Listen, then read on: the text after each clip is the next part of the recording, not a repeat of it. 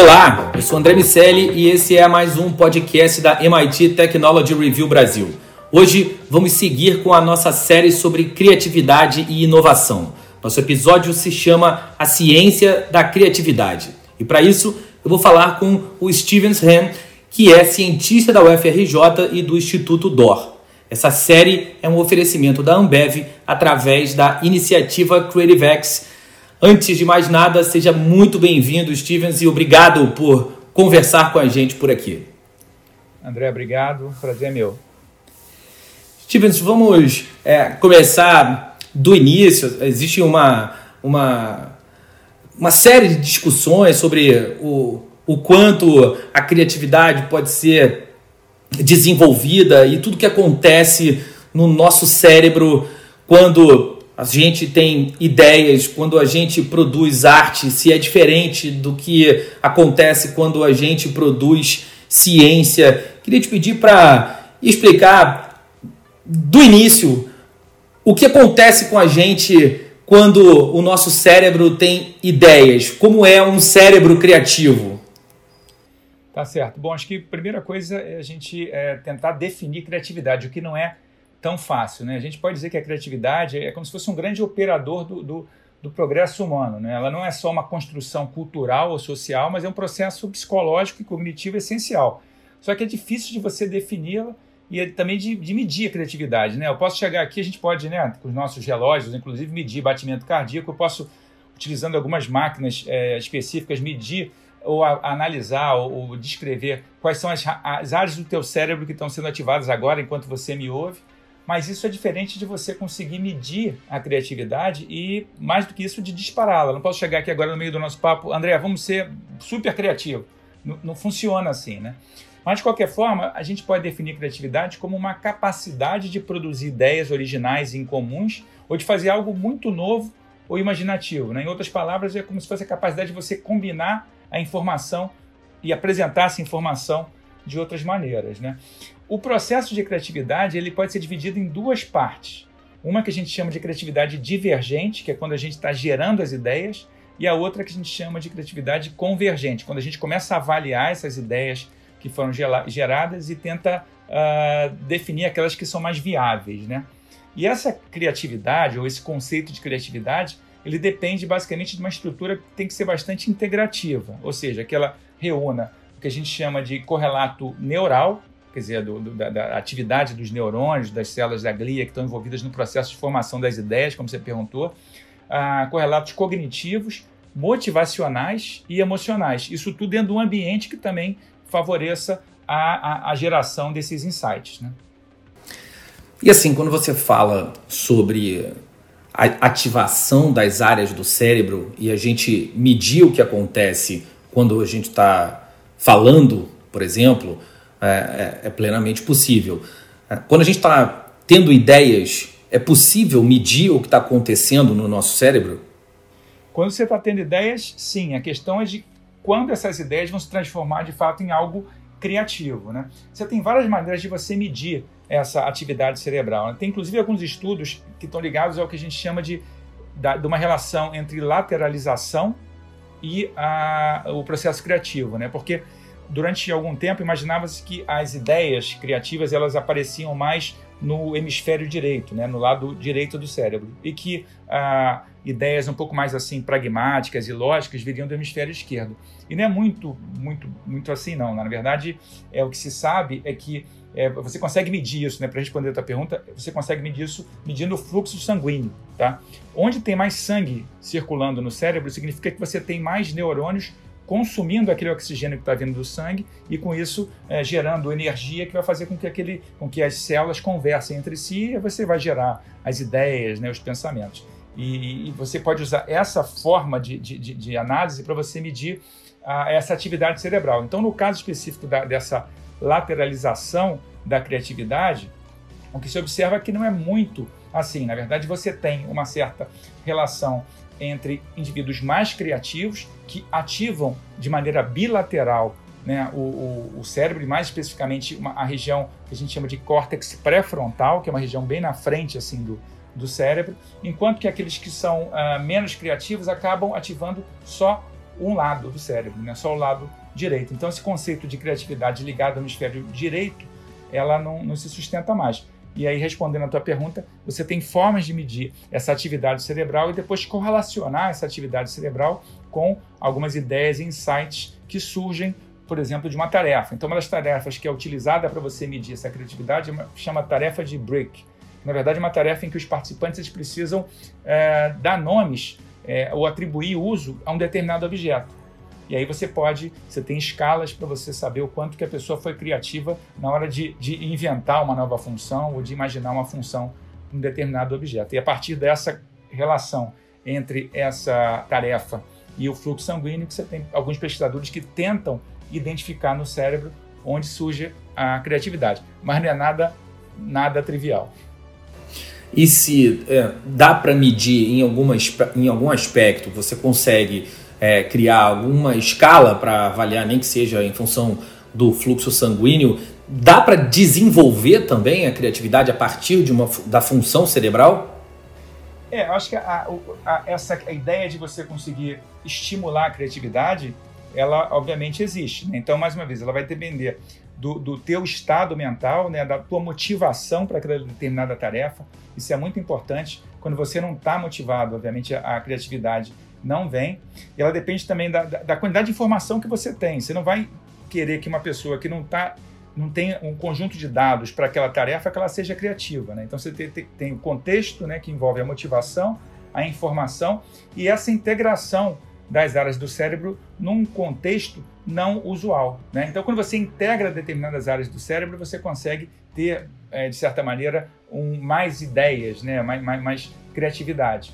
Isso vai envolver né, aquela coisa de você ter uh, um raciocínio um pouco mais analógico, uma superação né, de uma certa restrição ou de limites que você tem. Então, de certa maneira, a gente pode fazer uma analogia com o que acontece quando uh, uma pessoa está fazendo uma trilha, está numa mata fazendo uma caminhada. Né?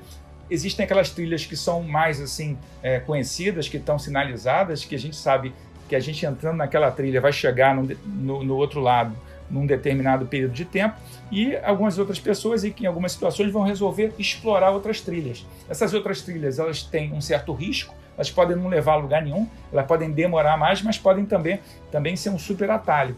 Então é mais ou menos assim que, que, que funciona. Né? A gente precisa ter esse contexto né? da, da motivação, das informações ali presentes, para você integrar as áreas do cérebro de uma maneira distinta e eventualmente aí, explorar novas trilhas que vão te levar a, a ideias inovadoras. Capacidade de resolver problemas está associado à criatividade? Ter ideias para resolver problemas é uma capacidade associada ao, ao indivíduo criativo? De certa maneira, sim, porque o córtex pré-frontal, né, que é essa região bem na frente do cérebro que está envolvida com a ideia de geração, com a, com a proposta de geração de ideias, é também uma área bastante envolvida com a resolução de problemas. De certa maneira, sim. Mas isso também vai depender um pouquinho é, do tipo de criatividade que você está levando em consideração. Né? A gente não pode também generalizar a criatividade de uma mesma forma. Tá? Então, o que isso quer dizer? Se você estiver lidando, por exemplo, com uma atividade, digamos assim, que é mais musical, ou mais verbal, ou mais visual, ou visoespacial, ela vai depender de regiões do cérebro diferentes. Então, é, é, não tem como a gente criar uma fórmula, pelo menos hoje em dia, com as ferramentas que a gente tem, que definam di diretamente, não só do ponto de vista anatômico no, é, ou neurobiológico, ou do ponto de vista de uma regra ou de uma, de uma orientação de como você pode ser mais ou menos criativo. É óbvio, uh, algumas coisas que, que parecem é, triviais, mas que não são. Dormir é algo que é crucial para você é, conseguir ter a, a criatividade, porque na verdade a falta de sono está associada com uma perda de função cognitiva, perda de foco, perda de concentração. Isso tudo leva, obviamente, a, a, você ter desvantagens na hora de ter um processo criativo. Por outro lado, tem umas coisas muito legais que, que envolvem, por exemplo, a atividade física. Tá? Tem vários, é, vários relatos, né? principalmente é, autores né, de, de, de livro, escritores, que é, é, relacionam o exercício físico, principalmente a corrida, né, o exercício físico aeróbico, com criatividade. Né? Isso acontece um pouco comigo, não que eu, eu não sou autor de livro nenhum, é, tenho até um livro, mas não, não, não, não é minha, minha, minha, profissão, mas eu tenho várias ideias, vários insights e consigo, de certa maneira, resolver várias questões do meu trabalho quando eu estou caminhando, ou principalmente correndo. Aí a gente entra num outro aspecto interessante do processo criativo, que de certa maneira ele depende de plasticidade ou de neuroplasticidade cerebral. Tá? Que é um conceito que está envolvido em uma série de, de, características do cérebro. O cérebro tem uma certa maleabilidade, uma certa flexibilidade do ponto de vista de responder a estímulos. Né? E, e essa, essa, essa plasticidade ela está envolvida com o processo de aprendizagem e com a capacidade de você criar novas conexões. Então, fazendo de novo aí uma analogia com a história da caminhada, é mais ou menos por aí. Quando você tem a possibilidade de criar novas conexões, de procurar novas trilhas, você acaba levando a possibilidade de ser mais criativo. Isso, do ponto de vista é, químico, neuroquímico, envolve é, alguns neurotransmissores, né, como a dopamina, que está envolvida com a questão da recompensa, da motivação, a noradrenalina, que tem a ver um pouquinho com estresse, né, você tem que ter um pouquinho de estresse também nesse processo, e a serotonina, que também está envolvida com a recompensa, mas que ainda é muito pouco estudada. A gente pode até falar um pouquinho mais sobre a questão da serotonina e do processo criativo ligado, por exemplo, ao uso de psicodélicos, principalmente na década de, de 60. De todo modo, tudo isso parece que está envolvido também com a produção de um fator de crescimento de neurônios, é um fator trófico, né? trófo do grego alimento, que é o BDNF. Esse é um fator que é produzido no cérebro e que justamente leva essa plasticidade cerebral. Muito do que eu estou falando aqui, na verdade, parte do que eu estou falando aqui tem um certo caráter especulativo, né? quando você conecta diferentes áreas do conhecimento. Mas dito eu estou dizendo isso, na verdade, porque o, o, estudar o processo criativo, a gente está engatinhando ainda. Né? E os, os estímulos químicos que podem ser dados no processo, se você mencionou a, a década de 60, uma década é, criativa no que diz respeito à arte, pelo menos. É, o quanto esses estímulos foram importantes dentro desse contexto? É, esse, esse é, um, é, um, é, uma área bastante interessante de, de reflexão, né? porque principalmente nas décadas de 50 e 60, havia muita pesquisa com os chamados psicodélicos. Né? Psicodélicos são substâncias, né? algumas são naturais, outras são produzidas pelo homem, são sintéticas, que têm a capacidade de ativar justamente os receptores de serotonina. Tá? Um dos grandes, é um dos mais conhecidos assim desses psicodélicos é o chamado LSD, que foi uma substância sintética produzida na década de 30, né? de 1930, 1938, por um uh, pesquisador suíço chamado Albert Hoffman. E uh, nessa época fazia-se muitas pesquisas sobre criatividade e o uso de LSD. Tem uma pesquisa interessante da década de 50 que eles pegaram é, pintores e parte desses pintores é, consumiram LSD, a outra parte não, e foram é, pintar.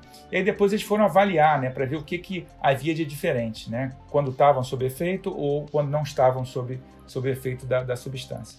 E o que eles perceberam é que havia de fato uma mudança muito grande no processo de geração daquela obra, daquela pintura, né? que envolviam algumas vezes uma expansão do tamanho da pintura, é, tentar incluir movimento, é, alteração de borda, intensidade de cor, principalmente, e de luminosidade, é, uma certa relação mais simbólica e abstrata. Então, são alguns exemplos que, de certa maneira, podem ter é, uma, uma, uma, relação com o processo criativo. Isso tem que ser mais estudado. Né? Como eu comentei, é, na década de 50 e 60 isso era muito estudado, depois houve um processo de, é, de proibição né, do, do, do, uso, porque além dessa, dos estudos do ponto de vista de criatividade, havia também um, estudos do ponto de vista médico, né, terapêutico.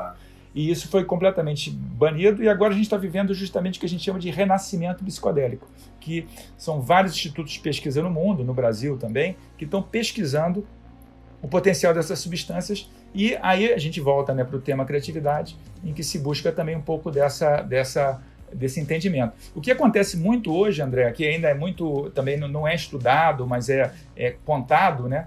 É o que o pessoal está fazendo muito no Vale do Silício, que é a chamada microdose. Você usa uma quantidade pequena do psicodélico e assume-se que essa quantidade pequena, pequena, mas de certa maneira crônica, né, de uso, acaba ajudando em algumas ideias. Isso precisa ter, ser estudado, tá? Isso não está claro, mas tem muita gente interessada e os relatos são promissores que isso poderia ter algum efeito. No caso do estudo que eu comentei da década de 50, eles viram que uh, o efeito durante o uso, é, o efeito de criatividade não era tão bom, mas que alguns dias após, o que a gente chamaria de uma macrodose, isso acabava tendo um efeito interessante.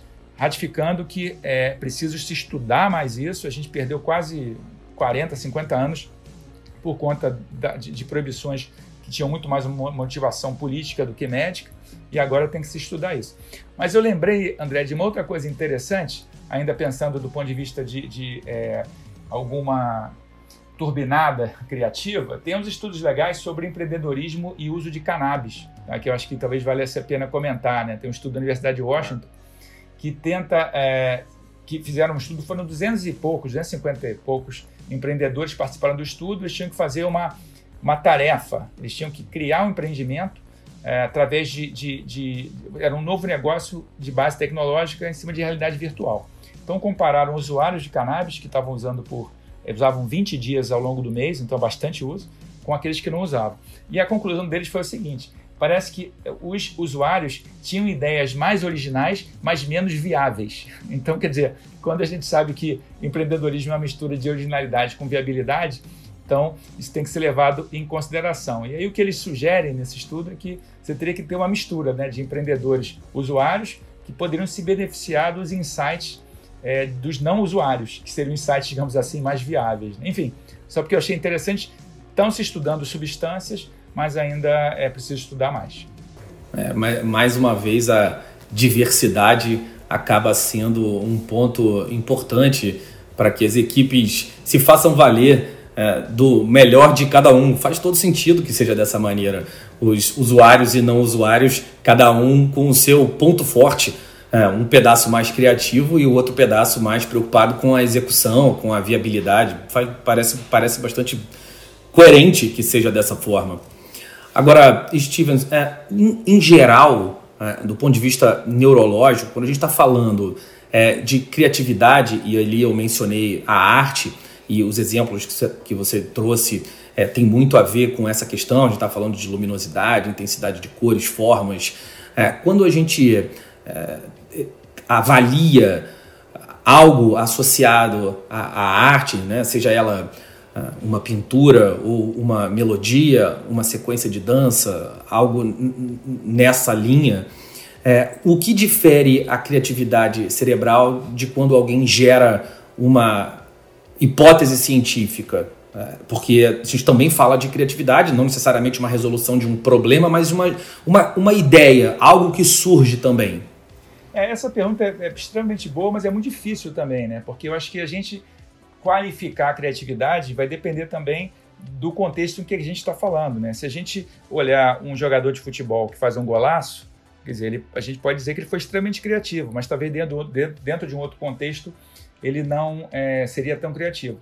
Dito isso, o que a gente pode dizer em relação a, a, uma, uma, diferença anatômica né, da criatividade, comparando, por exemplo, música, poema e pintura com uma hipótese científica, o que se imagina hoje em dia é que, é, em termos, por exemplo, de qualidade de um produto, né, aí mais uma vez, música, poema, pintura, é que se teria o, o, o hemisfério esquerdo tendo um, um, papel mais fundamental. Mas se a criatividade é entendida como a capacidade da pessoa lidar com uma situação completamente nova e desconhecida, aí, como foi o exemplo que eu dei daqueles do, do pessoal do, do, do, jazz, né, que, que faz improvisação do jazz, aí seria o hemisfério direito. Então, você tem essas duas possibilidades aí. Mas, mais uma vez, é, é, é uma área que ainda é muito. precisa de mais ferramentas do ponto de vista é, clínico né, e, e, neurobiológico, mas a gente pode dizer que há sim é, diferenças de, de, rotas cerebrais que levam a produtos ou a simplesmente improvisações. Tanto é que no caso do, dos é, músicos né, que tocam jazz, aqueles que são é, mais experientes, né, no caso da, da, da, improvisação, acabam usando mais o hemisfério esquerdo. E os menos experientes, aqueles que estão assim, é, pô, é novidade, o cara começou a improvisar agora, ele acaba é, usando o direito. Então, é como se o hemisfério direito tivesse mais a ver com uma criatividade sem a familiaridade com o processo. E o esquerdo é quando você já está com aquele negócio mais safo na tua cabeça, então você acaba usando o, o esquerdo. Né? É, talvez um mais com a inovação propriamente dita. É, talvez aquele músico mais experimentado tenha ali as escalas já mais ou menos desenhadas e decoradas e, e no final das contas ele, ele eh, nem está criando tanto, está mais executando com destreza do que, do que criando. Mas enfim, é bem, bem, bem legal essa, essa diferença de nuance dos, dos dois perfis. Stevens, para a gente é, fechar, dá para dizer que existe uma diferença física de um gênio da criatividade? Se a gente pudesse estudar o cérebro do Leonardo da Vinci, é, ele seria diferente do cérebro do, de um ser humano comum, fisicamente diferente?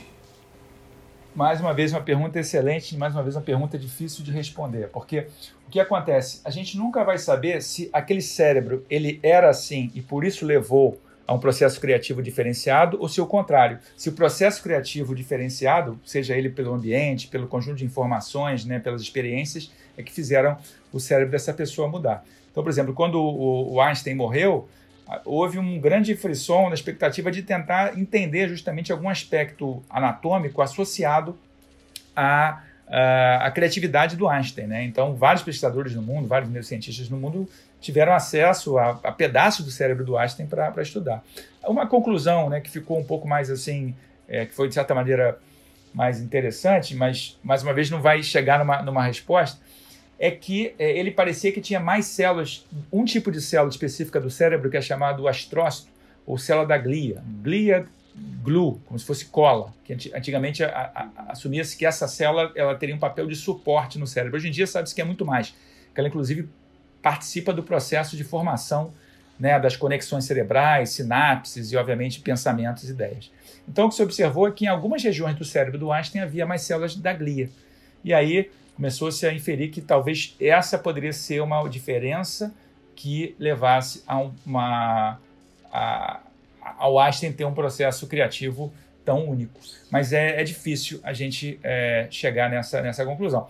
Mas o que eu posso dizer é que, independente da gente conseguir hoje em dia identificar um, uma característica anatômica ou neuroanatômica associada à criatividade, a gente sabe que o nosso maior desafio hoje em dia é manter a criatividade e a concentração quando a gente está bombardeado de informação de todos os lados. Então, talvez, né, e aí acompanhando um pouquinho da história do, do podcast de vocês e toda a história do, do da, da MIT é, Technology Review Brasil, que é uma discussão que vocês fazem muito, a ideia da, do processo né, de, de, automação, né, a questão da, da, mudança dos empregos e tudo.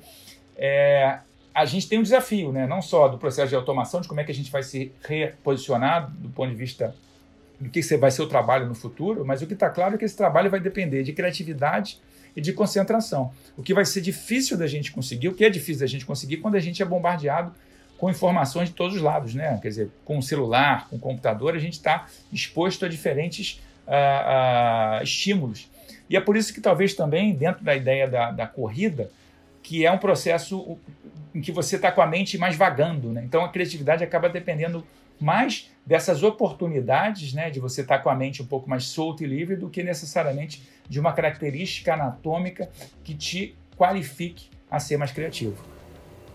No mínimo, dormir e esvaziar a mente, a gente já sabe que precisa para compor, para usar nessa equação tão complexa da criatividade. Exatamente. Eu, eu só incluiria aí também o exercício físico. Que o, no exercício físico, principalmente o exercício físico aeróbico, você tem um processo que a gente chama de neurogênese, que é a formação de novos neurônios. Né? A gente acha que o cérebro ele não tem a capacidade de, de gerar novos neurônios, e a gente tem isso muito marcante numa região do cérebro que a gente chama de hipocampo. Na verdade, são duas, uma de cada lado, que ela tem um processo, tem, tem uma relação direta com com emoção, né? ela está ligada ao sistema límbico, tem uma relação direta com a formação de memórias. E também com aquele BDNF que eu contei ainda há pouco, que tem a ver com, com, né, com, com as conexões cerebrais. E aí, então, só para incluir dentro do que você falou, né, você ter o sossego para você poder pensar, você dormir e dar uma corridinha de vez em quando. Muito, muito legal. Legal demais. Stevens, muito obrigado. Foi muito legal. Aprendi muito. Vamos certamente conversar outras vezes. Stevens, que é também colunista aqui da MIT Technology Review, sempre com contribuições legais demais. Stevens, obrigado pela, pela tua participação e pelas tuas contribuições. Obrigado a você, André. Prazer. Pode sempre contar comigo aqui. Valeu. Muito bom. Esse foi o Stevens Hen, que é cientista da UFRJ e do Instituto DOR, além de ser colunista aqui da MIT Technology Review Brasil. Amigos, esse foi o nosso episódio A Ciência da Criatividade, que fecha a nossa série, o oferecimento da Ambev através da iniciativa Creative X. Mais episódios dessa iniciativa estão disponíveis nos, nos nossos podcasts da MIT Technology Review ou lá no nosso site em www.mittechreview.com.br. Fique ligado aqui na MIT Technology Review que sempre tem mais sobre o impacto da tecnologia nas nossas vidas. Um abraço para todo mundo. Tchau.